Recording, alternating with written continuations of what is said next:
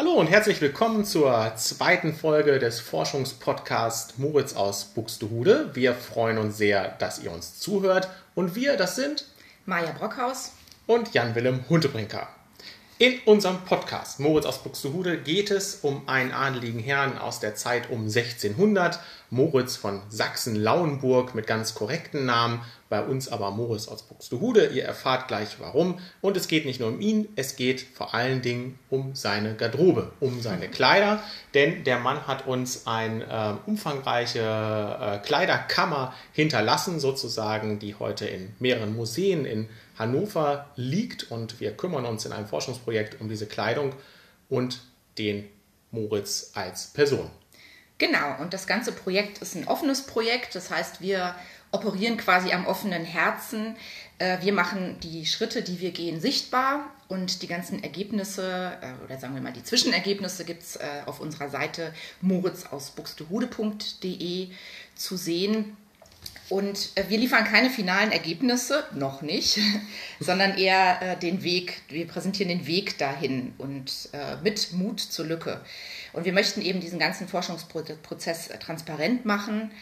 Und wir können nicht alles wissen und deswegen sind wir auf eure und auf ihre Hilfe angewiesen das mit der Hilfe, das ja. funktioniert ja auch schon ganz gut, Maja, kann man sagen. Ähm, das haben wir jetzt schon glücklicherweise mehrfach erfahren. Ähm, wir begleiten das ganze Projekt ja auch mit einem Instagram-Kanal, Morris aus Buxtehude, sozusagen parallel zu der Webseite da, zu der Forschungs, ähm, zum Forschungsblog, den wir da machen. Und gerade über den Instagram-Kanal haben wir schon ganz tolle Hinweise gekriegt auf offene Fragen. Ich nenne nur ein Beispiel. Wir hatten in der letzten Folge hier erzählt von ähm, einem Rätsel, vor dem wir standen, nämlich drei identische Hüte, Morionhüte, auf denen das Datum 1599 eingestickt war und auch ja. das Wappen des Herzogs.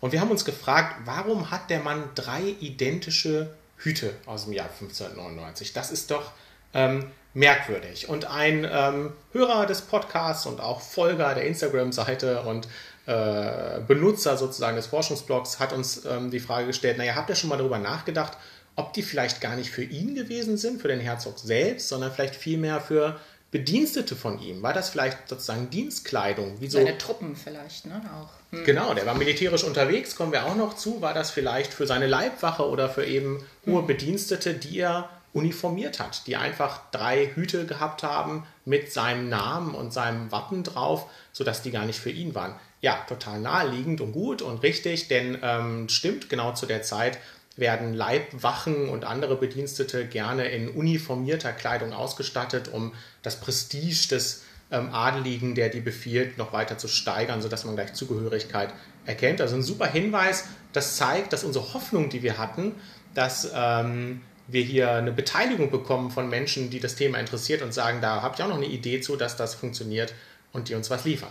Genau, aber dieser Instagram-Nutzer ähm, sozusagen namens Ilbert, wir wissen noch nicht genau, wer dahinter steckt, der äh, liefert uns nicht nur tolle Ideen, sondern der hat quasi ein eigenständiges kleines Moritz-Projekt entwickelt und der stellt mit, äh, äh, hat quasi ein Mini-Lego-Moritz ins Leben gerufen. Großartig. Und stellt mit diesem äh, Mini-Lego-Moritz samt Halskrause, und ich meine, er hätte auch sogar ein grünes äh, Kostüm, das unserem grünen Samtwams sehr ähnlich sieht. Also mit diesem stellt er Begebenheiten aus dem Leben des Moritz nach, die dann äh, in Hannover verortet sind, gerne mit aktuellem politischen äh, Bezug und wir freuen uns jedes Mal wahnsinnig, wenn der wieder was Neues postet, weil es einfach ähm, mit einem grandiosen Humor und äh, auch ist ähm, und super in Szene gesetzt. Also mit dem äh, Ilbert müssen wir unbedingt nochmal Kontakt aufnehmen und da werden wir sicher einiges von, von dem, was er dort ähm,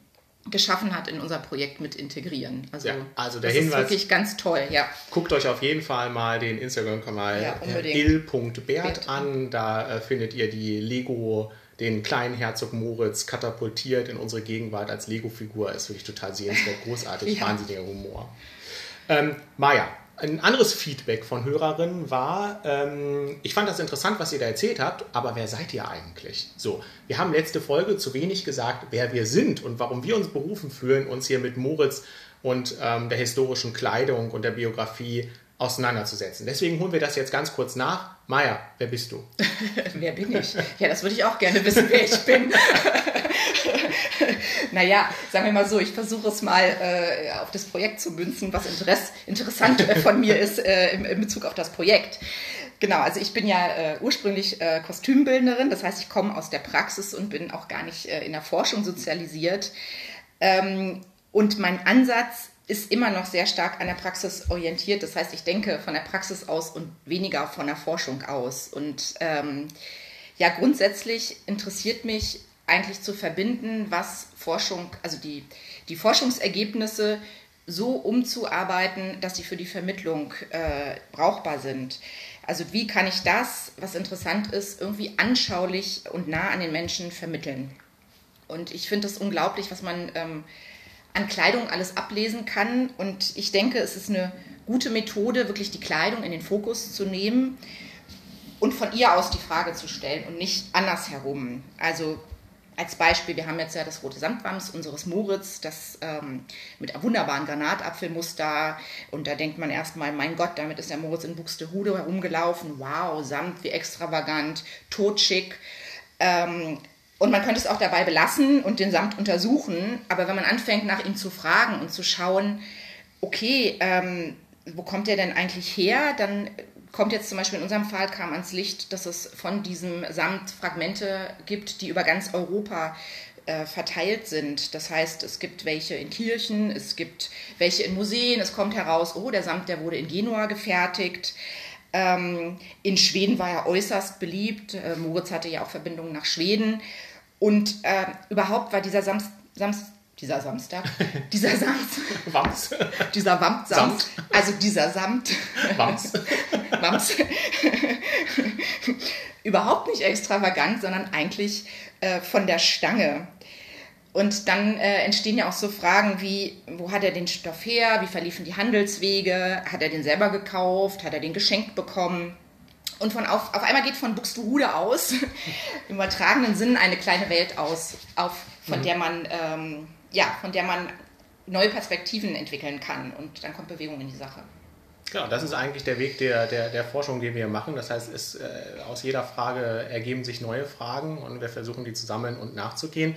Ich will jetzt hier nicht nervig immer die Seite www.moritzausbuchsuse.de droppen, aber an der Stelle ist es vielleicht ganz gut, weil das rote Samtwams, über das Maya gerade eben als Beispiel erzählt hat, das könnt ihr natürlich auch auf dieser Seite sehen. Also wenn wir hier Kleidung erwähnen, wie diese drei Hüte oder das Samtwams, und ihr habt Lust, euch das vor Augen zu führen, nutzt es auf der Seite. Da sind Bilder und Informationen dazu, sodass das nicht bildlos bleibt, was wir hier erzählen. Das wollte ich nur kurz anfügen. Genau, aber jetzt geht es ja zu dir. Wer bist du denn? Ach ja, Vielleicht kannst du okay. die Frage ja einfacher beantworten als ich.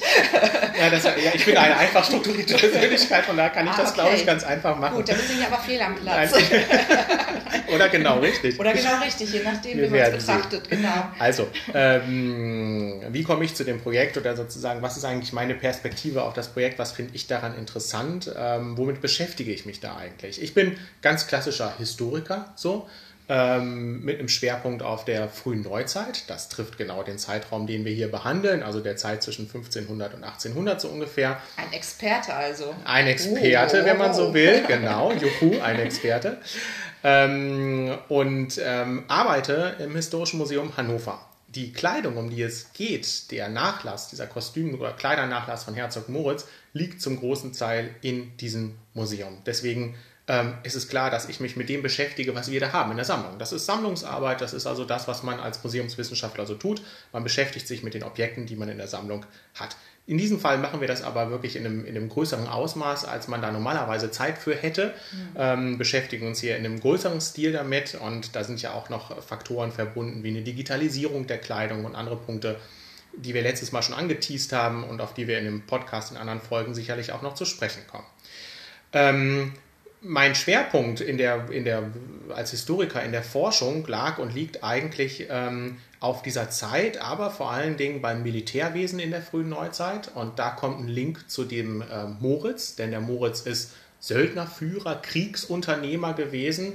Das ist sozusagen ein Match mit einem Thema, mit dem ich mich früher mal ausgiebig beschäftigt habe. Da habe ich darüber promoviert, über das Militär in der frühen Neuzeit. Ähm, das ist also auch noch so ein Interesse an dem Moritz und über dieses Thema Militär bin ich auch an das Thema Kleidung gekommen, weil die Militär, das Militär in der frühen Neuzeit sehr auffällig über seine Kleidung immer charakterisiert wird, über mhm. so ganz fantasievolle, in der Zeit, bevor es Uniformen gab, über so ganz modische, fantasievolle Kleidung.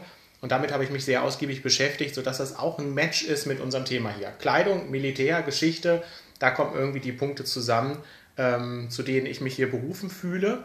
Und ähm, ja, das, äh, der größte Verbindungspunkt ist, dass ich in dem Museum arbeite, in dem ein Großteil dieser Kleidernachlass heute liegt.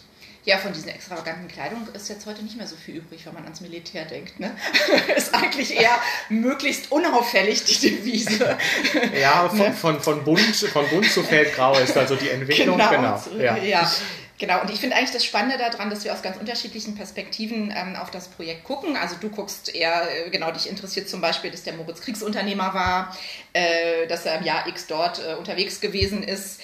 Und ich frage mich äh, gleichzeitig, naja, aber ähm, wenn der so gereist ist, wie viele Klamotten hatte der dabei? Ähm, wie hat der Wind und Wetter getrotzt, äh, ohne Gore-Tex-Jacke, ähm, obwohl es damals schon so eine Art Regenmantel auch gab? Aber ich, äh, ja, ich frage, stelle die Fragen eher von, von einer wie soll ich das sagen, wie soll ich es bezeichnen? Von einer, Alt, alltagspragmatische, alltagspragmatische äh, Sicht auf die Dinge, genau. Und das ist eigentlich genau so das, das Spannungsfeld, glaube ich, in, ähm, in dem wir uns bewegen. Und ja, es macht wahnsinnig viel, viel Spaß, da mit großmöglicher Offenheit ranzugehen. Das finde ich auch und wir versuchen genau. den Spaß auf euch zu übertragen. Okay, jetzt haben wir einiges und genug über uns erzählt. Jetzt geht es in die Inhalte. Jetzt geht es darum, worum es hier eigentlich geht, nämlich um unseren Moritz aus Buxtehude. Und das soll heute auch Thema der Folge und die Frage sein, nämlich wer ist das eigentlich? Wer ist dieser Moritz aus Buxtehude? Genau, wir haben ja in der ersten Folge versucht, äh, euch einen Überblick zu geben über das Projekt Moritz aus Buxtehude. Und jetzt soll es aber eigentlich um die wichtigste Person in dieser ganzen Story geben, gehen, nämlich um unseren Moritz. Und was für ein Typ war eigentlich der Moritz? Und da steht an erster Stelle die Frage, wie kommt der Moritz von Sachsen-Lauenburg eigentlich in die schöne Stadt Buxtehude? Genau, und das ist jetzt Jan Willem dein Part. Jetzt ah, ja. kann der Historiker mal okay. in die Vollen gehen. Historiker, bitte übernehmen Sie. Ja. Dann lege ich mal los. Genau. Ja, wo liegt denn Sachsen-Lauenburg und was ist das? Genau, es gibt ja zwei Orte, um die wir uns kümmern müssen: Sachsen-Lauenburg und ähm, Buxtehude. Das Herzogtum Sachsen-Lauenburg. Äh, wenn man wissen will, wo das gelegen hat und wie groß das ungefähr gewesen ist, dann guckt man auf die Karte, guckt sich Schleswig-Holstein an und da gibt es den Landkreis Herzogtum Lauenburg. Das ist so ungefähr die ähm, Größe und die Ausdehnung, die dieses Herzogtum Sachsen-Lauenburg gehabt hat. Man kann sagen klein, aber fein denn es ist ein reichsunmittelbares Territorium. Wow, was ein Wort. Ja, ein typisches, merken, ne? ganz typisches Historiker. Ja, auf der nächsten Party kannst du beeindrucken ja, genau. mit, äh, wusstest du schon, dass Übrigens das Herzogtum Sachsen-Lauenburg ein reichsunmittelbares Territorium gewesen ist? Genau. Ja, dann ist das Gespräch wahrscheinlich auch beendet. Und deswegen ähm, äh, noch ganz kurz für diejenigen, die das nicht so auf dem Schirm haben, was das bedeutet. Das ist ganz einfach erklärt. Es gibt das Heilige Römische Reich, da gibt es den Kaiser und ähm, das bedeutet einfach, dass dieses Herzogtum direkt dem Kaiser unterstellt ist. Da ist kein anderer Fürst, kein anderer Adeliger darüber. So, das ist ähm, direkt dem Kaiser unterstellt und damit hat das sehr viel Handlungsfreiheit und sehr viel Freiheit sozusagen. So, die Herzöge da, die können ziemlich weitgehend bestimmen, was sie da tun und sind sehr souverän und eigenständig. Das bedeutet das. Ähm, ja, Residenzstadt ist Ratzeburg schöne Stadt. Wer da mal im Urlaub hinkommt, den Dom angucken. Da liegt übrigens unser Moritz auch begraben, allerdings in einer nicht zugänglichen Kammer. Genau, okay. Und jetzt ist die Frage, wie kommt der Moritz ähm, aus dem schönen Herzogtum äh, Sachsen-Lauenburg nach Buxtehude? Ja, genau. Warum ausgerechnet Buxtehude? Ähm, was ihn dahin führt, da müssen wir ein bisschen ganz kurz ausholen, ist ja. eigentlich ein äh, ganz klassischer Familienstreit in der adeligen Familie, nämlich um Macht und Herrschaft. Es geht um die Frage, wer regiert dieses Herzogtum Sachsen-Lauenburg? Wer ist da eigentlich der Chef? Moritz ist nicht der erstgeborene Sohn seiner Eltern. Die Eltern sind Franz I. und Sibylle von Sachsen. Ähm, die haben viele Kinder und haben äh, zwei ältere Söhne. Das heißt, Moritz hat zwei ältere Brüder. Und damit ist eigentlich schon klar, der wird die Herrschaft nicht übernehmen in diesem Herzogtum. Das wird natürlich traditionell der Erstgeborene, jedenfalls in dieser Region sein. Ähm, das ist Magnus II. Dazwischen gibt es noch Franz II. Ähm, als Brüder von Moritz. Und ähm, weitere Brüder, die jetzt für unsere Geschichte nicht so die große Rolle spielen. Vielleicht nur so viel gesagt. Es gibt in dieser Familie einen ständigen Streit darum, welcher mhm. dieser Söhne denn das Herzogtum übernimmt. Und das Ganze ähm, wird ausgelöst eigentlich in dem Moment, wo der Vater Franz I. sagt, ich verzichte jetzt auf die Herrschaft, so, ich gebe das an die nächste Generation weiter. Magnus II. ist mein ältester Sohn, der wird jetzt Herzog. Das lässt sich Franz II., der Bruder, aber nicht gefallen. Und was macht er? Er geht militärisch gegen seinen Bruder vor und gegen den Entscheid seines Vaters besetzt Ratzeburg, besetzt das Herzogtum, sein Bruder Magnus II. muss fliehen. Daraufhin gibt es jahrelange Verwicklungen, jahrelange Prozesse, Auseinandersetzungen, auch immer wieder kriegerische Auseinandersetzungen zwischen den Brüdern und dem Vater. Der Vater übernimmt dann wieder die Herrschaft, tritt wieder zurück und so geht es eigentlich Ein immer hin und her. Ein hin und her also. Ein Hin und Her. Unser Moritz spielt da nicht so die große Rolle. Ja, der hat ja auch andere Sachen zu tun. Der hat, genau, das erfahren wir gleich. Der, hat, der beschäftigt sich mit anderen Dingen als die Herrschaft anscheinend, ähm, obwohl er immer versuchte, auch eine Tür, einen äh, Fuß in die Tür zu kriegen und sich mhm. da zumindest auch Landesteile und Rechte und vor allem Einnahmen zu sichern. Aber seine Brüder sind sehr durchsetzungsstark, so kann man das vielleicht sagen. Die ganze Geschichte endet, ähm, dieser Streit endet für Franz II. glücklich. Das ist derjenige, der sich durchsetzen kann. Magnus II., der Älteste, wird irgendwann vom Reichshofrat für regierungsunfähig erklärt. Das heißt, ihr wird abgesprochen, die psychischen Voraussetzungen zu haben, zu regieren. Auch schön. Ja, ein netter Zug. Ja, ja. Naja, es gibt allerdings auch tatsächlich über Magnus II., wenn man sich ja, die Quellen anguckt, stimmt, das lässt sich natürlich schwer sagen, was davon so stimmt, aber gibt es tatsächlich Erzählungen, dass das ein ziemlich übler Kerl gewesen ja, sein seine soll. Seine Frau, glaube ich, auch äh, ziemlich schlecht behandelt. Der war. Der also war, es ist okay, dass sie ihn letztendlich weggeschlossen haben, meinst du, ne? ja, weggeschlossen, genau. Was ist passiert? Also, genau, er war äh, verheiratet mit einer Prinzessin von Schweden, da war er im Kriegsdienst und hat die wahrscheinlich kennengelernt. Ähm, und soll die übel misshandelt haben, soll äh, gesoffen haben wie ein Loch und soll sich daneben benommen haben die ganze Zeit ist auch mit üblen Gesellen durch die Lande gezogen und ähm, hat sich daneben äh, benommen. So wird irgendwann eben, wie gesagt, von Franz II. da wieder vertrieben aus dem Herzogtum und eigentlich in Norddeutschland auf der Flucht, denn die wollen ihn gefangen setzen. Und irgendwann schaffen die das auch. Und er wird irgendwo in Hamburg gefangen genommen, wird dann überführt. Ja, und dann wird er weggeschlossen im goldenen Käfig. In mhm. Ratzeburg, in der Familienresidenz, im Schloss wird er gefangen halten bis zu seinem Tod 1603. Also äh, lange Zeit ist er da ähm, eingeschlossen und weggeschlossen. Das macht die Bahn frei für Franz II. Irgendwann geht es dem Kaiser, wir haben gerade eben gehört, reichsunmittelbar, das heißt, der Kaiser spielt eine Rolle, der kann darüber entscheiden und der Kaiser sagt irgendwann 1585, Schluss jetzt. So, das Territorium ist viel zu klein und viel zu hoch verschuldet, um zwischen irgendwelchen Brüdern geteilt zu werden. Das war die Absicht des Vaters. Der wollte das aufteilen zwischen den Brüdern. Das funktioniert nicht. Franz II., das ist der Durchsetzungsstarke, der, der wird jetzt Herzog. So, und da kommen wir endlich zu der Antwort, warum ausgerechnet Buxtehude, beziehungsweise wie kommt der Moritz von Sachsen-Lauenburg nach Buxtehude in dem Jahr 1585, wo sein Bruder die Herrschaft vom Kaiser übertragen kriegt und das bestätigt wird, dass er der Herrscher ist, da verlässt unser Moritz das Herzogtum. So, ab dem Zeitpunkt hat er einfach keine Chance mehr, da irgendwelche Ansprüche geltend zu machen. Jetzt wissen wir also, warum unser Moritz Sachsen-Lauenburg verlassen hat, aber ähm, warum er nach Buxtehude gegangen ist, müssen wir jetzt klären. Warum Buxtehude, Maya? Ja, gute Frage. Vielleicht äh, ist er ja nach Buxtehude gegangen, weil Buxtehude in zeitgenössischen Reiseberichten beschrieben wird als, also wenn man das liest, dann denkt man, mein Gott, Buxtehude und Umgebung, Paradies auf Erden. Fette Wiesen, Kanäle, die irgendwie ähm, genau zu, zu, zu fruchtbaren Äckern äh, führen, dann äh, Obstbäume, die sich unter der Last der Früchte biegen. Also ähm, unglaublich. Also Buxtehude wird beschrieben als eine wohlhabende Stadt. Naja, und vielleicht ähm, hat ihn ja auch äh, der Schmied nach Buxtehude getrieben, dem nachgesagt wird, dass er den Männern äh, mit Hilfe seiner Tochter naja, sagen wir mal so, die Kraft wieder äh, geben kann. Äh, das oh Gott, müssen wir jetzt nicht weiter ausführen. Man will nicht wissen, ob das, äh, genau, ob der Schmied Ist das eine zeitgenössische oder, Erzählung? Oder, oder die Tochter, genau, ja. Aber naja gut, das wird vielleicht äh, in äh, dem Entscheidungsprozess unseres Moritz zweitrangig gewesen sein, aber wer weiß. Also ich meine, wir stellen fest, eine attraktive Stadt. Also ist jetzt nicht so, dass Buxtehude ähm, Buxtehude wäre.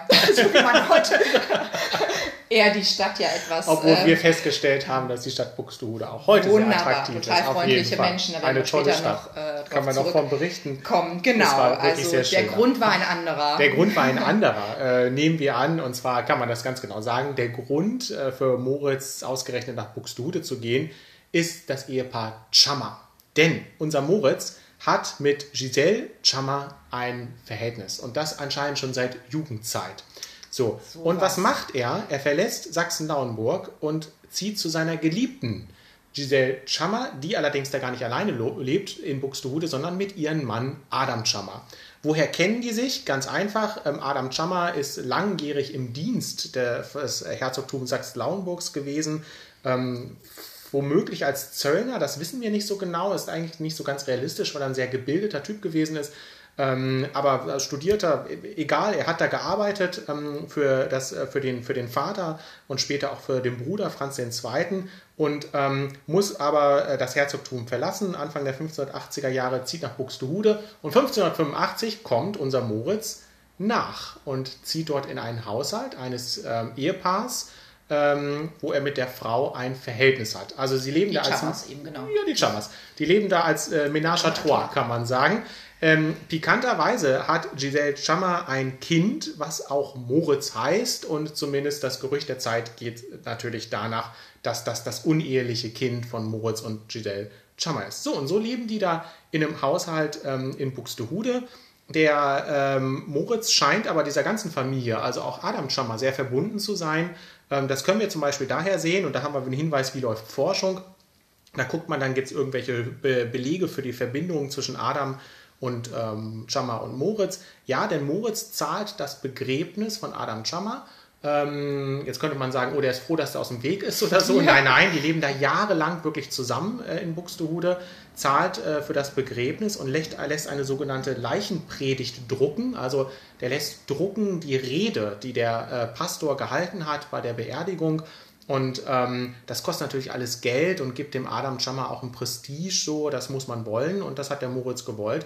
Das scheint also da irgendwie eine Art harmonische Beziehung in diesem Haushalt gewesen zu sein. So kann man sich das vielleicht vorstellen. Ähm, das ist natürlich in der Zeit trotzdem auch ein Skandal, so, dass er da ja. äh, mit denen zusammenlebt. Offiziell ist das, sind das die Wirte, so, die ihn da beherbergen, aber klar, die Leute wissen das natürlich in Buxtehude. So groß ist die Stadt nun auch nicht. Und das ist übrigens äh, nicht der einzige Skandal in Liebesdingen, den unser Moritz ähm, heraufbeschworen hat, oder Maya? Genau, weil er hat, obwohl er ja, wie du gerade schon sagtest, mit der Chama seit äh, Jugendjahren ein Verhältnis hatte, hat er doch äh, 1581 Katharina Spörk geheiratet. Das war eine Dienerin der verstorbenen Frau seines Bruders Franz II. Und das hat er ganz, ganz heimlich getan. Und ähm, als dann seine Mutter und sein Bruder Franz II. davon Wind bekommen haben, haben sie ihn äh, gefragt und haben gesagt, ja Mensch, was ist denn da los gewesen? Und der Moritz hat aber das nicht zugegeben. Also er hat diese Heirat äh, negiert. Ja, was hat daraufhin Franz gemacht? Der hat seine Leute an diesen Ort geschickt. Neuhaus hieß der, wo die wo der ähm, Moritz vermeintlich die Katharina Spörk geheiratet hat und hat den Pfarrer, der wohl diese Hochzeit vollzogen hat, in die Mangel genommen. ja, und ähm, dieser arme Pfarrer, der äh, in dieser Quelle wirklich, man denkt, mein Gott, die arme Wurst, dem ist echt einiges zugemutet worden. Ähm, und zwar hat der berichtet, dass die äh, Stiefmutter der Braut, also der Katharina, ihn äh, an diesen Ort gelockt hat und ihm mitgeteilt hat, dass Moritz äh, sich mit seiner Tochter vermählen will. Und da hat der Pfarrer gesagt, naja, aber das geht ja nicht, weil der, äh, das Dorf liegt ja nicht in meinem Kirchspiel. Außerdem ist es die Kirchenordnung, es hat kein Aufbe Aufgebot gegeben und ohne Verwandte kann ich das sowieso alles überhaupt gar nicht machen. Und das hat aber diese resolute Schwiegermutter ins B überhaupt null beeindruckt. ähm, und die hat gesagt, naja, aber wichtige Personen, die wüssten schon von dieser Verbindung zwischen ihrer Tochter und dem Herzog Moritz. Und es gibt auch schon ein Gelübde und es ist auch schon quasi festgelegt worden, dass die erste Person, also von diesem Paar, der dieses Gelübde, äh, die dieses Gelübde bricht, äh, mit Leib und Seele des Teufels sah. Also man sieht, da sind auch immer noch ein bisschen andere Dinge, die da mitschwingen äh, mhm. in diesen Geschichten.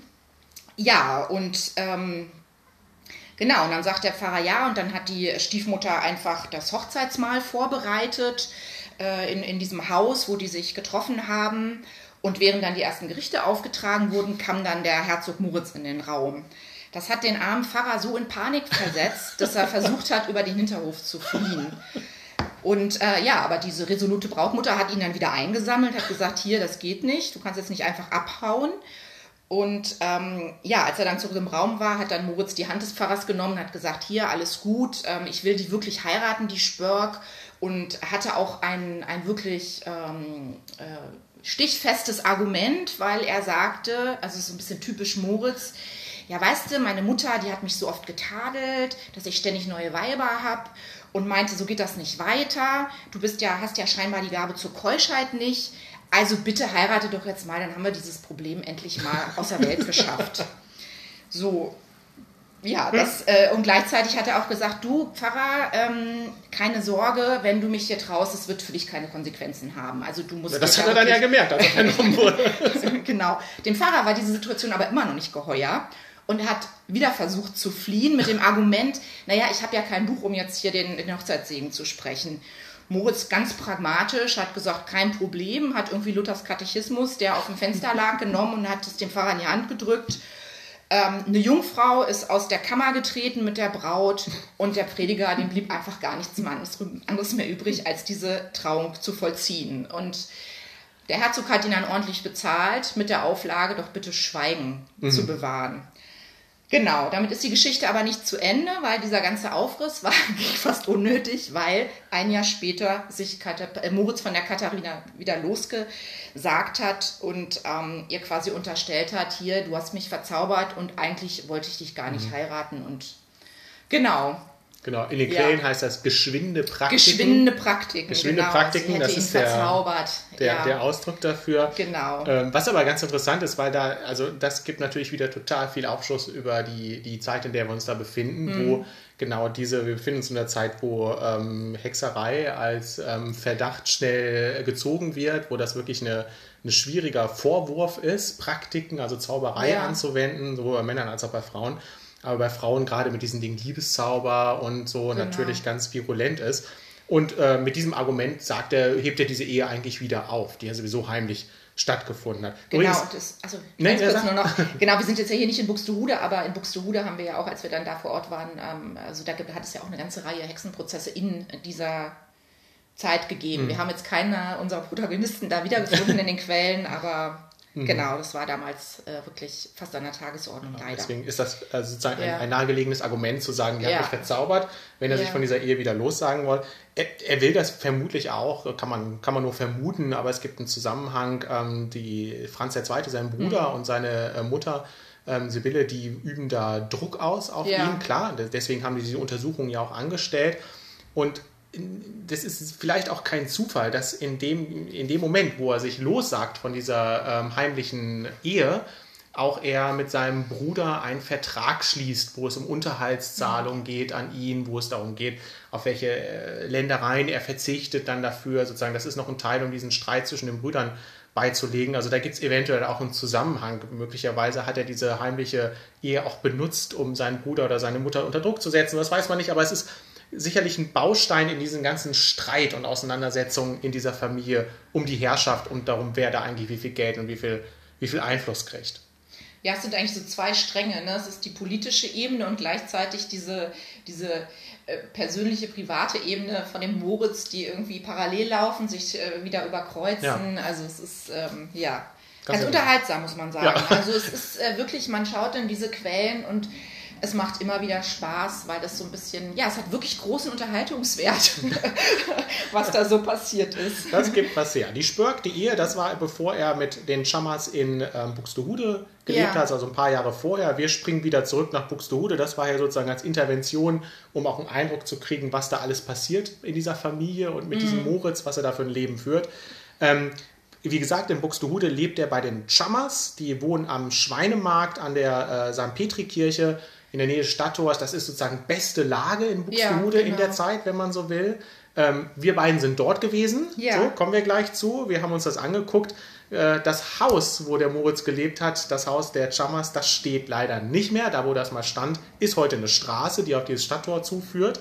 Ähm, aber man konnte schon sehen an der Kirche da St. Petri, auch bei dem, was da heute noch steht drumherum, das war wirklich eine 1A-Adresse da, ne, wo er da gewohnt hat. Ja, und es ist alles auf wirklich engstem Raum hat das stattgefunden. Also es ist klar, dass in so einer Stadt wie Buxtehude mit damals noch nicht mal 2000 Einwohnern ähm, wirklich alles, also da konnte man nicht Dinge tun, äh, ohne dabei beobachtet zu werden. Also das war wirklich sehr schwierig und das ist auch noch für spätere ähm, äh, Geschehnisse irgendwie mhm. wichtig, weil es wirklich ähm, ja unglaublich ist, was der, äh, was der Moritz da, also wie der gelebt hat und was in seinem Haus so los war. Da kommen wir später noch drauf zurück.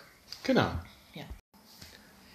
Also, wir waren äh, in, in, in Buxtehude, haben wir gerade gesagt. Ähm, warum waren wir da, Maja? Nicht, weil wir den Schweinemarkt sehen wollten. Nee, aber den haben wir auch gesehen. Genau, also einmal äh, ist es natürlich toll, ein Gefühl für so eine Stadt zu bekommen, äh, in der das alles äh, stattgefunden hat. Und außerdem sind wir natürlich hauptsächlich dorthin gefahren, um in das Stadtarchiv zu gehen und um da die Quellen zu sichten, die uns etwas, die der Moritz produziert hat. Letztendlich ja. kann man es ja so sagen, ja. dass er ja durch sein ähm, auffälliges Verhalten in und um Buxtehude ähm, eine Menge Quellen produziert hat. Und genau, du kannst ja nochmal sagen, was genau das für Quellen sind. In erster Linie, ja, klar. Also ja, in, erster Linie, ähm, in erster Linie geht es darum, das führt uns auch zu seiner Kleidung, zu seinem Nachlass. Genau. Da gibt es einen direkten Zusammenhang. Denn der Moritz hat dort stark über seine Verhältnisse gelebt, kann man sagen. Ähm, der hat Schulden gemacht. Und zwar enorme Schulden. So, das hat damit zu tun, dass er von seiner Familie nicht genug Geld gekriegt hat, sicherlich für seine aufwendige Lebensführung. Der hat aber da im Hause Chammer ähm, äh, einen Haushalt betrieben, ein, eine fürstliche Hofhaltung, kann man sagen, hat er da betrieben. Und das hat natürlich Geld ohne Ende verbraucht. Und dieses Geld hat er sich zusammengeliehen. Ähm, in dem Moment, wo er stirbt, 1612, treten lauter Gläubiger auf den Plan. Die kriegen alle mit, der hat in ganz Norddeutschland Schulden so, und ähm, vom kleinen ähm, Handwerker aus der Stadt bis hin zu benachbarten Fürsten, äh, Schneider. Schneider, aber eben wie gesagt auch Wirtsleute aus der Region, ähm, Kaufmänner aus Hamburg.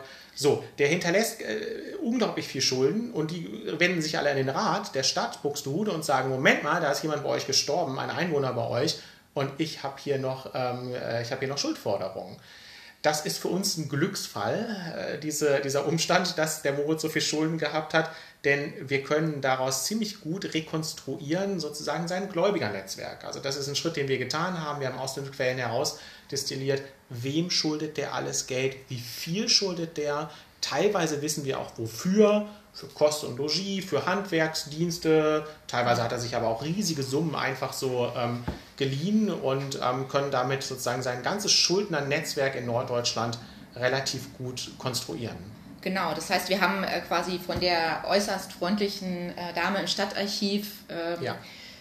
Hunderte, ja, Hunderte, Hunderte, ja. wirklich Hunderte, ne? wenn nicht sogar über tausend, ich weiß es nicht. Also jedenfalls sehr, sehr viele ähm, äh, Unterlagen bekommen, handgeschrieben äh, aus der Zeit unterschiedlichster Art und Weise, die eben äh, ja genau, genau das festhalten. Und für mich jetzt das, das spannendste, äh, die spannendsten Unterlagen waren die der ähm, ja quasi des, des, äh, des Rates, die mhm. an dem Tag, an dem unser Moritz verstorben ist, in das Haus gegangen sind und alles, was sich in diesem Haus befunden ha hat, dokumentiert haben. Also die sind da durchgegangen, der ist gestorben, die sind da reingegangen und haben jede Kiste versiegelt, also haben erst den Inhalt aufgenommen. Protokolliert. Protokolliert, also man sieht, man ist, ist wirklich aufgelistet, in der Schlafkammer hat sich befunden, dies und dies und dies und dies, Kiste versiegelt und auf den Dachboden gebracht. Also man geht imaginär, es ist wie eingefroren der Inhalt dieses Hauses. Also man geht imaginär durch dieses Haus an seinem Todestag und weiß, also bekommt mit, wie das Haus beschaffen war und was er für einen Besitz gehabt hat. Und das ist ein Riesenschatz, den wir da gefunden haben. Das, das machen die vom Rat, weil ja. die ja wissen, also die, du hast vorhin genau. gesagt, in Buxtehude bleibt nichts verborgen. Ja. Die wissen, der Mann hat unglaubliche Schulden. Der mhm. stirbt und der Rat weiß sofort, oh Gott, da werden jetzt lauter Leute auf den Plan treten, die sich an uns wenden und sagen, wie kommen wir jetzt an unser Geld? Mhm. So, und der Rat muss da vermitteln. Das heißt, der schickt eben, wie du schon gesagt hast, wenige Stunden nach dem Tod da zwei Arztdiener rein und die machen diese Protokolle, weil die wollen natürlich wissen, was besitzt der, was können wir verkaufen, um diese, um diese Gläubiger genau, auszuzahlen. Ja. Und deswegen ist das auch so detailliert, weil wirklich jeder kleinste Gegenstand, also man kann sagen, wir können ein Beispiel bringen, selbst der Speck, der im Keller an der Wand hängt, ja, genau. so, wird protokolliert. Jedes, ja. jedes Vorlegemesser. So, da wird sogar. Jedes ähm, Kleidungsstück. Also, das ist natürlich ja. gerade für uns besonders ja, interessant, weil wunderbar. alle äh, Textilien, die wir heute noch haben, diese ähm, über 20 Kleidungsstücke, die wir heute aus seinem Nachlass noch haben, die können wir bis 1612 zurückverfolgen, weil sie in dieser Liste auftauchen, in diesem Protokoll. Ähm, also wahnsinnig, wahnsinnig spannend, weil das ganz, ganz selten ist, dass man von so einer Person aus der Zeit so einen detaillierten Überblick über dessen Besitz hat. So, es gibt natürlich Erbschaftsregister und so, genau. aber das ist schon sehr, sehr besonders. Wir wissen zum Beispiel übrigens, welche Literatur hat er besessen, weil alle seine ja. Bücher werden genau. aufgezeichnet und die haben mit seinem Leben zu tun, als religiöse Schriften, aber das ist vor allen Dingen Fachliteratur zum Kriegshandwerk, weil mhm. er eben ähm, Kriegsunternehmer und Söldnerführer genau. gewesen ist, um und Geld zu verdienen. Das hat man auch in, in, in seinem Haus, also da, also wenn man da reinkam, da dachte man, glaube ich, man ist jetzt in einer Rüstkammer, oder? Man kann sich das vielleicht ein bisschen, man würde heute sagen, so, so der Haushalt eines Waffennahs. Ja, genau. Ähm, genau. So liest sich das, also egal in welche Kammer man da kommt und was in welchen Raum ja. protokollieren. Also äh, schöne Szene ist zum Beispiel, dass er in seiner Schlafkammer über 30 Musketen, also Gewehre gehabt mhm. hat, Pistolen, Säbel ähm, und so weiter. Also die, die, die ist in dem Haushalt war bis unter die Zähne bewaffnet. Das liegt aber nicht daran, dass der irgendwie so ein Waffenfanatiker gewesen ist und das alles für sich gebraucht hätte, das hat mit seinem Job zu tun, kann man sagen, denn der hat natürlich nicht nur Schulden gemacht, sondern auch versucht, Geld zu verdienen. Und das hat er standesgemäß in der Zeit als Kriegsunternehmer und Söldnerführer. Das heißt, was steckt dahinter? Der lässt sich anwerben für ähm, Herrscher, die Krieg mhm. führen und stellt in deren Namen Truppen zusammen, wirbt Truppen. Das darf er als hoher Adeliger. Als Herzog darf er einfach so Truppen werben und führt die Truppen, die er geworben hat, in den Dienst seines Auftraggebers. In seinem Fall ist das fast immer wohl der, ähm, der, der, der spanische König. Ähm, in den Niederlanden herrscht der 80-jährige Krieg. Da ist für alle deutschen Fürsten immer was zu tun, wenn man Geld verdienen will. Da wirbt man Truppen und geht in die spanischen Niederlande oder in, die, in den Unabhängigkeitskrieg in die Niederlande und lässt sich davon einer der Seiten anwerben und bezahlen. Das macht unser Moritz ziemlich regelmäßig.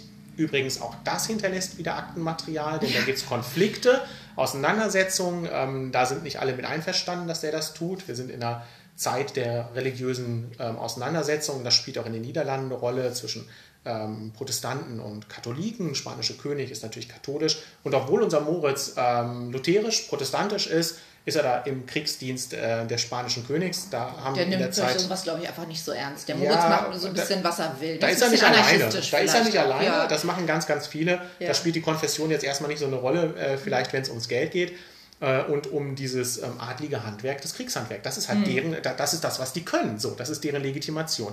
Und ähm, deswegen macht er das und so verdient er auch Geld. Warum hat er dann zu Hause so viele Waffen? Weil er die Truppen, die er anwirbt, teilweise genau. selbst ausrüsten muss. Ja, so. Ausstatter, Waffen, also genau. Ja, das, heißt, das heißt, diese 30 Musketen, die bei ihm da liegen, die sind nicht für ihn selbst, die sind für Truppen, die er anwirbt und ausrüstet und dann eben auf den Kriegsschauplatz in die Niederlande führt und ähm, dort im Dienst des spanischen Königs diese Truppen befehligt. Dafür kriegt er halt Geld. Ne? Und dieses Geld investiert er in Ausrüstung für seine Truppen, um damit wieder Geld zu verdienen, entweder durch Sold oder in der Zeit muss man auch sagen, sehr viel durch Plünderung. So, das gehört zum Kriegshandwerk dazu. Also das ist der Grund, warum der so viele Waffen hat. Ja, also ich meine, es waren ja nicht nur diese 30 äh, Musketen, der hat ja, also alles, der hat ja, also unglaublich, ich glaube, hunderte von Waffen hat er in diesem Haus gehabt. Und aber auch Pferde zum Beispiel, ne, sind, tauchen auch mit auf, ähm, Kutsche. Äh, Reisekoffer. Also wir werden noch sehen und da haben wir noch einiges zu tun, das äh, alles in den Kontext zu setzen. Und äh, was aber auch besonders schön ist, dass wieder die Chama auf den, auf den Plan kommt. Also ja, wir also erinnern uns die Chama, die genau seine Jugendliebe, die sein ganzes Leben irgendwie immer begleitet hat, obwohl er zwischenzeitlich mal verheiratet war, mit der er einen kleinen Moritz gezeugt hat, der den Quellen nach ja auch ähm, fürstlich gehalten wurde in Buxtehude, ähm, auch wenn wir da jetzt über den noch nichts weiter gefunden haben. Aber da kommen wir nochmal auf die Schinken zurück. In Buxtehude wurden, wurden übrigens äh, hunderttausende Ochsen immer ähm, äh, verhandelt. Also da gab es einen großen Viehmarkt. Genau, aber diese Schinken, die, die Chama in dem Moment, wo die ähm, wo der Rat äh, an dem Todestag in das Haus kommt, versucht die Chama auch einige Dinge zu verteidigen und sagt, nein, die habe ich bezahlt, die gehören ja. nicht dem Moritz, die möchte ich behalten. Also die Chama ist bis zu Moritz Tod eine wichtige Person. Die hat ja. ihn ja scheinbar auch in den Tod begleitet. Also die ist immer irgendwie da. Man kann die Chama vielleicht aber auch verstehen. Deswegen, weil in dem mhm. Haushalt leben ja nicht nur die Chamas und Moritz, genau, sondern auch Dienstleute. Genau. Der Moritz hat natürlich Bedienstete, die ja. die Chamas vermutlich auch, die da in dem Haushalt mit leben. Und auch die haben Ansprüche, die müssen ja. bezahlt werden. Die werden bezahlt mit Essen, also Kostlogie, mhm. aber natürlich auch mit Kleidung. kriegen auch. mit Kleidung, die kriegen natürlich auch Sold.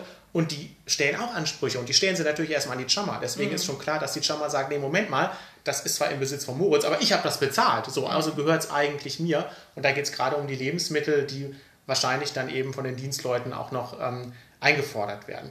Warum übrigens ähm, das Ganze so viel, du hast gesagt, mehrere hundert Seiten handschriftlich mhm. beschrieben, deswegen, weil diese ganzen Auseinandersetzungen um die Schulden dauern Jahre, fast Jahrzehnte kann man sagen. Also ähm, da wird was verkauft und ein Gläubiger ausgezahlt, aber das reicht nicht aus. Und dieser Besitz, dieser Nachlass, der, der, schwindet immer so ein bisschen. Denn im Laufe der Jahre gehen da immer wieder äh, Ratsdiener durch und versuchen festzuhalten, was ist denn noch da.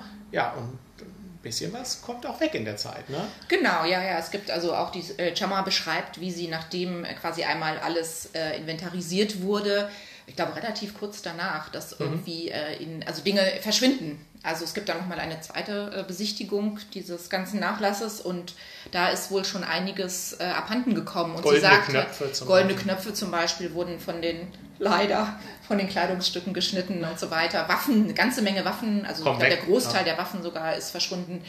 Und das die Chama sagt, ja, aber ich äh, weiß davon nichts, aber eines Tages äh, habe ich Türen klappen hören und da war jemand im Haus und dann waren die Sachen weg. Also genau, also da äh, sagen wir mal, ist der Bestand schon ähm, mhm. einfach äh, dezimiert worden in dem Moment. Aber es ist, ist schön, dass immer wieder die, die Chama quasi so einen O-Ton liefert zu dem, äh, was dort passiert ist. Ja. Ganz, genau. Und ähm, wie gesagt, das sind äh, eben ein langer Zeitraum, in dem diese Auseinandersetzung um den, um den Nachlass und um, die, um den Erlös aus dem Verkauf mhm. der Güter und so weiter äh, geführt wird. Und irgendwann kann man sagen, das dauert so lange, das verläuft sich im Sande, denn ähm, irgendwann sterben auch die Gläubiger weg oder genau. haben, sehen auch wahrscheinlich auch keine Chance mehr, da was, ähm, äh, da was in Anspruch zu nehmen. Denn der Bruder Franz II., der noch lebt, der regierende Herzog in Sachsen-Lauenburg, der spielt auch noch eine Rolle. Der macht nämlich auch Ansprüche auf die Erbschaft geltend und sagt, ja, Moment mal, aber das ist der Besitz meines Bruders. Ähm, ich habe hier das Begräbnis bezahlt, das sind Kosten, die ich äh, gehabt habe. Ich möchte auch aus diesem Erlös mitbezahlt werden. Und ähm, führt natürlich dazu, dass dieser Prozess immer komplizierter wird und äh, das in Buxtehude anscheinend nicht gelöst wird. Es endet damit, dass das, was übrig bleibt von den Gegenständen, das kommt in eine Truhe, kann man sagen, ja. ins Rathaus in Buxtehude und dort schlummert es, nachdem das nicht mehr gelöst werden kann, bis rein ins 19. Jahrhundert. So. Und da ähm, plötzlich gibt es dann wieder ein Interesse an dieser Kleidung. Ja, aus historischem Interesse kann man sagen, ist dann ja schon lang zurückliegende historische Kleidung. Genau. Und ähm, das ähm, Buxtehude geht, äh, geht auf im ähm, Königreich Hannover und da gibt es dann Bestrebungen hannoverscher Diplomaten in Buxtehude, die sagen, oh, das sind aber super Sachen. Die müssen wir, zu uns, genau. Wir gründen da doch gerade in Hannover ein Welfenmuseum. Das sind doch tolle Objekte, die müssen dahin und dann wird das geliehen und angekauft und so weiter. Also das ist dann die Geschichte, wie es mit den Objekten weitergeht. Für uns das Faszinierende ist wirklich, dass, ähm, was du gerade eben gesagt hast, Maja, wir können wie so ein eingefrorener äh, wie, wie, so der, der Besitzstand ist so detailliert protokolliert, dass man kann im Geiste, in der Fantasie durch dieses Haus gehen und weiß halt wirklich, was ist in jedem Raum gewesen, was hat der alles besessen. Das ist ganz, ganz faszinierend. Genau, und das ist, glaube ich, auch der Punkt, von dem wir jetzt weiterarbeiten werden, dass da wirklich wie so eine frühneuzeitliches Buxtehude aus den Akten auferstanden ist, ähm, eben wo man ausgehend von diesem Haus und sicher auch nochmal, wir waren ja auch im Museum, sind da unheimlich nett empfangen worden in Buxtehude, dass man sicher auch im Austausch vor Ort mit den ähm, Personen, die auch vielleicht an der Historie Buxtehudes arbeiten, dass wir da wirklich ähm, diesen ganzen Kontext, auch in dem diese Kleidung stattgefunden hat, rekonstruieren können. Also wir sind ganz glücklich ähm, aus Buxtehude ja. zurückgekommen und ja, freuen uns da jetzt auch weiter Funde. dran zu arbeiten. Genau. Wir, wir werten die Sachen, also, mehrere hunderte Seiten genau, wir sind die werten dabei. sich nicht sofort aus. Wir sind dabei, ja. wir haben schon eine Menge und äh, machen das weiter. Und äh, wir machen weiter, das ist das Stichwort, denn wir machen natürlich auch hier jetzt, wir gehen jetzt erstmal wieder zurück an den Schreibtisch und forschen weiter. Ähm, aber wir lassen euch natürlich weiterhin teilhaben an dem, was wir hier erforschen. Und wie gesagt, wir hoffen natürlich auch auf Mithilfe und Unterstützung. Schaut auf die Seite, schaut auf den Instagram-Kanal. Ähm, wir freuen uns auf eure Rückmeldungen auch zu dem Podcast und bereiten die nächste Folge vor, in genau. der es wohl vor allen Dingen um die Kleidung, Kleidung. selbst geht. Genau. So okay. ist es. Ganz vielen Dank fürs Zuhören. Ja, Bis zum nächsten Mal. Auch. Macht's gut. Tschüss.